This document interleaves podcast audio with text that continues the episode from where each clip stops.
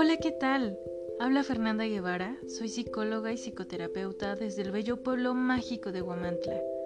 El objetivo es llevarles a sus bellos oídos material interesante sobre psicología, con evidencia científica, porque no lo olviden amigos, la ciencia es vida. Hoy quiero platicarte sobre modelos de psicoterapia, porque así como existen diferentes especialidades médicas para cada órgano de tu cuerpo, en psicoterapia existen diferentes modelos de intervención para cada persona o problema.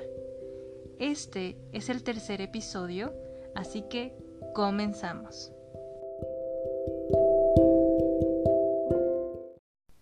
Cada cabeza es un mundo. Siguiendo esta analogía, entendemos que todas las personas son diferentes, y lo que le afecta a una persona no será lo mismo que le afecte a otra. Asimismo, lo que cura a una persona no será lo mismo que cure a otra. Durante años, la psicología ha desarrollado diferentes teorías para entender y explicar las creencias y el comportamiento humano, y ha desarrollado modelos de intervención que ayuden a las personas a modificar estos comportamientos y estas creencias maladaptativas. Constantemente estas teorías y modelos van cambiando, y se van adaptando a las necesidades del ser humano. En la actualidad se buscan modelos de psicoterapia basados en evidencia científica. El modelo de psicoterapia cognitivo-conductual es un modelo que en la actualidad tiene evidencia científica sólida que la convierte en un tipo de psicoterapia óptima para tratar síntomas de trastornos clínicos como ansiedad, depresión, adicciones, trastornos alimenticios y problemas conductuales en la infancia y adolescencia. ¿Por qué existen distintos tipos de psicoterapia? te preguntarás. Regresando a la analogía de cada cabeza es un mundo, existen diferentes tipos de psicoterapia debido a que existen distintas personalidades o modos de ser de las personas. Hay quienes no les encuentran sentido en profundizar en aspectos del pasado y esperan una intervención dirigida en el aquí y ahora. O sea, este es mi problema y estoy buscando una solución. Para ello existe la terapia breve estratégica o la terapia centrada en soluciones. Por ejemplo, los terapeutas familiares o sistémicos son aquellos cuyos conocimientos y métodos de intervención se basan en el análisis de la persona consigo misma y su entorno, enfocándose en su funcionamiento y los roles que ocupan en su sistema familiar o de pareja.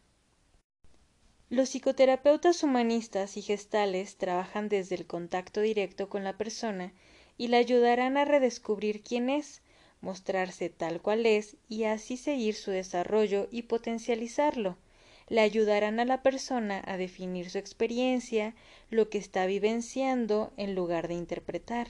Exploran y reconocen sus pensamientos, sentimientos, conductas, creencias y valores para desarrollar conciencia de sí mismos y responder a obstáculos que afecten su bienestar. También hay personas que no les gustan las terapias dirigidas, ya que lo consideran una invasión a su espacio personal, o sea que no les gusta que les digan qué hacer. Optan por procesos analíticos que les ayuden a entender conductas y pensamientos y desde su narrativa ellos mismos darse cuenta de lo que necesitan. En el caso del psicoanálisis, este interviene desde las experiencias pasadas, haciendo un análisis constante entre lo que pasó con lo que pasa ahora para ayudarle a entender.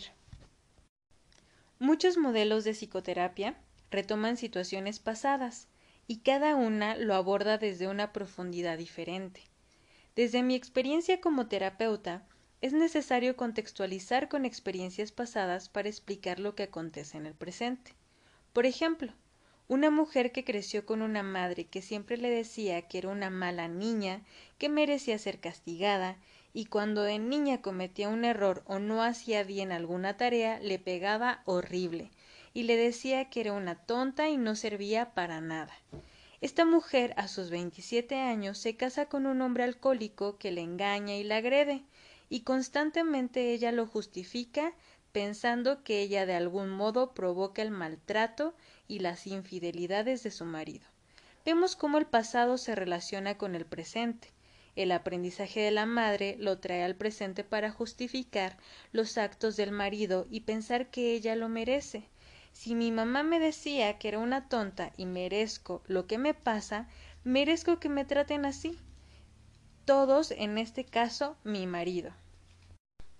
Para este punto quiero aclarar que no existe un modelo de psicoterapia mejor que otros. Muchos psicoterapeutas experimentados y con años de práctica logran desarrollar habilidades de todos los modelos de psicoterapia y así contribuir a que su desempeño profesional dé mejores resultados. El objetivo de todos los modelos de psicoterapia es restablecer el equilibrio emocional de la persona. Entonces, todas las psicoterapias trabajan de diferentes maneras, tienen diferentes modos de intervención, pero todos llegamos al mismo punto.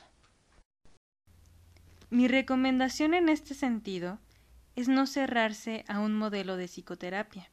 Si en algún momento de tu vida asististe con algún psicólogo y no te agradó, y a partir de ahí consideras que la psicoterapia no sirve, quiero decirte que te des otra oportunidad y busques otro terapeuta, con quien puedas tener una mejor relación, hacer clic, match, una conexión de confianza, porque de esto depende la relación terapéutica, que encuentres seguridad en la persona a la que le abrirás toda tu historia, y cuando lo hagas y la conexión con tu terapeuta se dé, vivirás la mejor experiencia.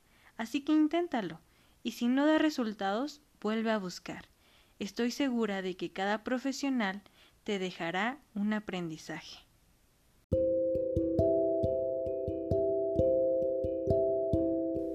Me gustó este encuentro contigo. Gracias por darle play y si tienes dudas o comentarios, me encantaría leerte. Espera el siguiente episodio en el que hablaré sobre temas de pareja.